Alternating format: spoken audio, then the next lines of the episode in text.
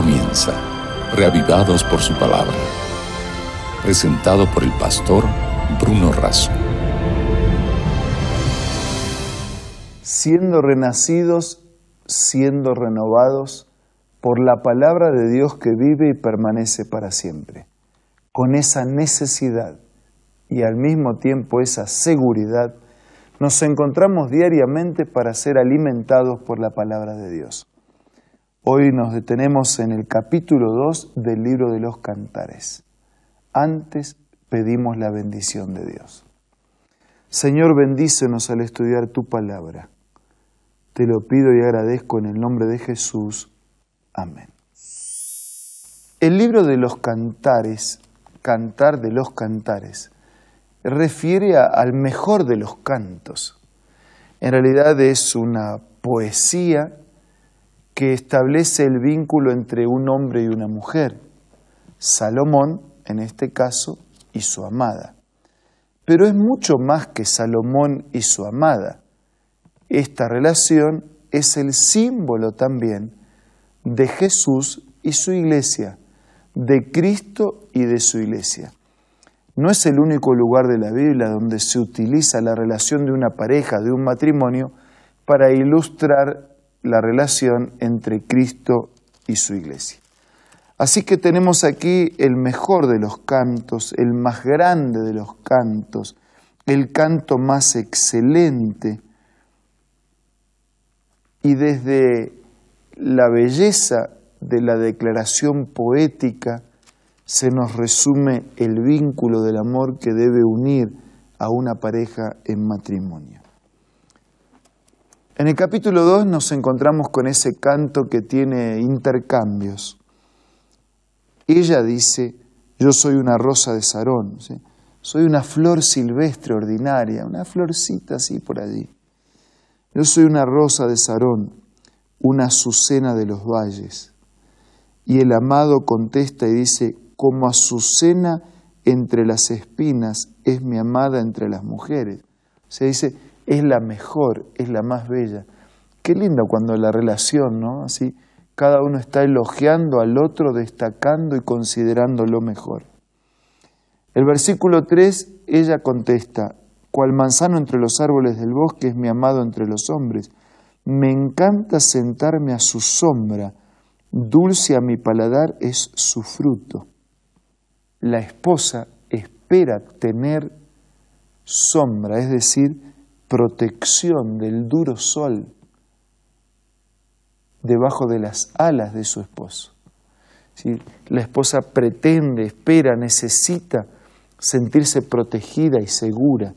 Y lo mismo acontece con la iglesia, debajo de los brazos del Señor, que fueron clavados en la cruz como expresión máxima de su amor, encontramos seguridad, dirección, protección y también alimento.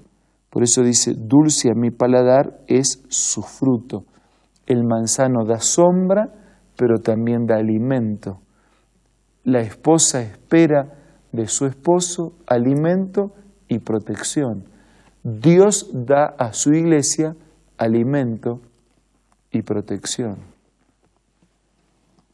En el versículo 4 dice, me llevó a la sala del banquete enarboló su bandera de amor. Fortalezcanme con pasas, susténtenme con manzanas, desfallezco de amor. Ojalá pudiera mi cabeza reposar sobre su izquierda, ojalá su derecha me abrazara. Legítimo planteo de una amada que espera no solo el alimento, la protección, sino también el cariño, el respeto, el abrazo. De la misma manera Dios abraza a su iglesia, a sus hijos. El canto continúa. Yo les ruego, mujeres de Jerusalén, por las gacelas y cervatillas del bosque, que no se desvelen ni molesten a mi amada hasta que ella quiera despertar. No apresurarse, no apresurarse, saber esperar. En una relación de amistad, de noviazgo, de amor, hay que saber esperar, no hay que apresurarse, Hay que dejar para el matrimonio lo que Dios instituyó para el matrimonio. Versículo 8, la amada contesta. La voz de mi amado, allá viene, saltando por las colinas, brincando por las montañas. Mi amado es como un venado, ¿eh? su vigor, su fuerza. Se parece a un cervatillo, es veloz, es responsable, se dedica a su tarea. Mírenlo, allí están. Mi amado me habló y me dijo, levántate, ven conmigo, mujer hermosa. El invierno se está yendo y la primavera está llegando. Ya brotan flores en los campos, el tiempo de la canción ha llegado. Ya se escucha por toda nuestra tierra el arrullo de las tórtolas. La higuera ofrece sus primeros frutos y las viñas esparcen su fragancia.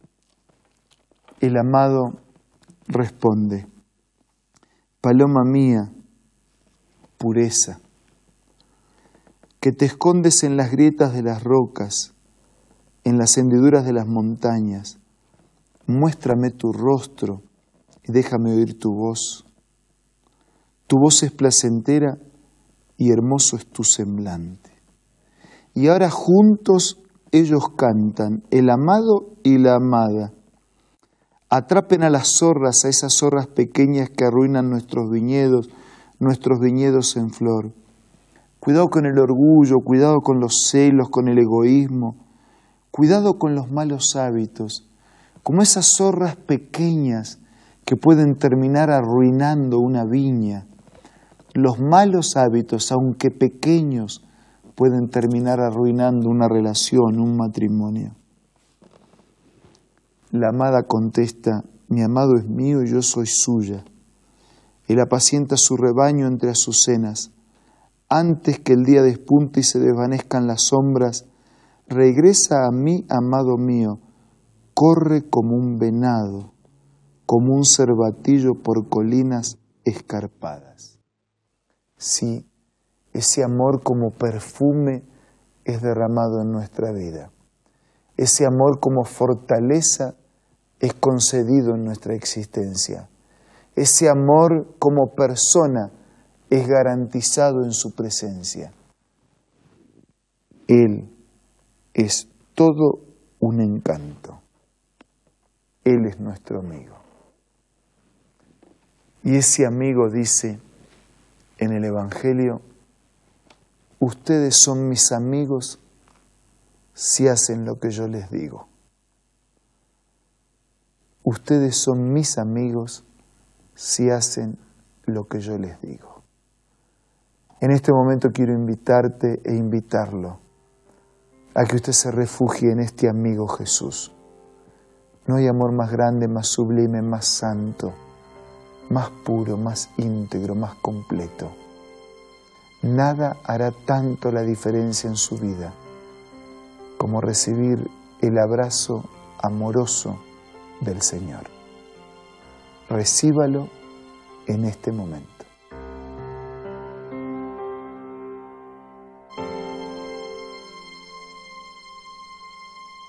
Padre nuestro que estás en los cielos, recibimos tu amor. Gracias porque deseas tener una intimidad pura con nosotros porque de la misma manera como quieres bendecir el matrimonio, quieres bendecir nuestra relación y vínculo contigo. Gracias por amarnos. Gracias por tu amistad. Gracias por darnos todo. Nosotros también queremos amarte. Queremos hacer lo que tú dices Queremos tenerte de amigo, queremos ser tus amigos. Todo te pido y te agradezco en el nombre de Jesús. Amén.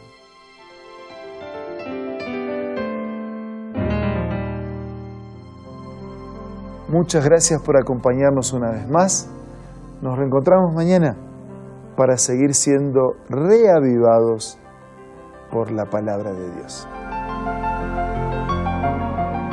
Esto fue Reavivados por su palabra. Presentado por el pastor Bruno Razo.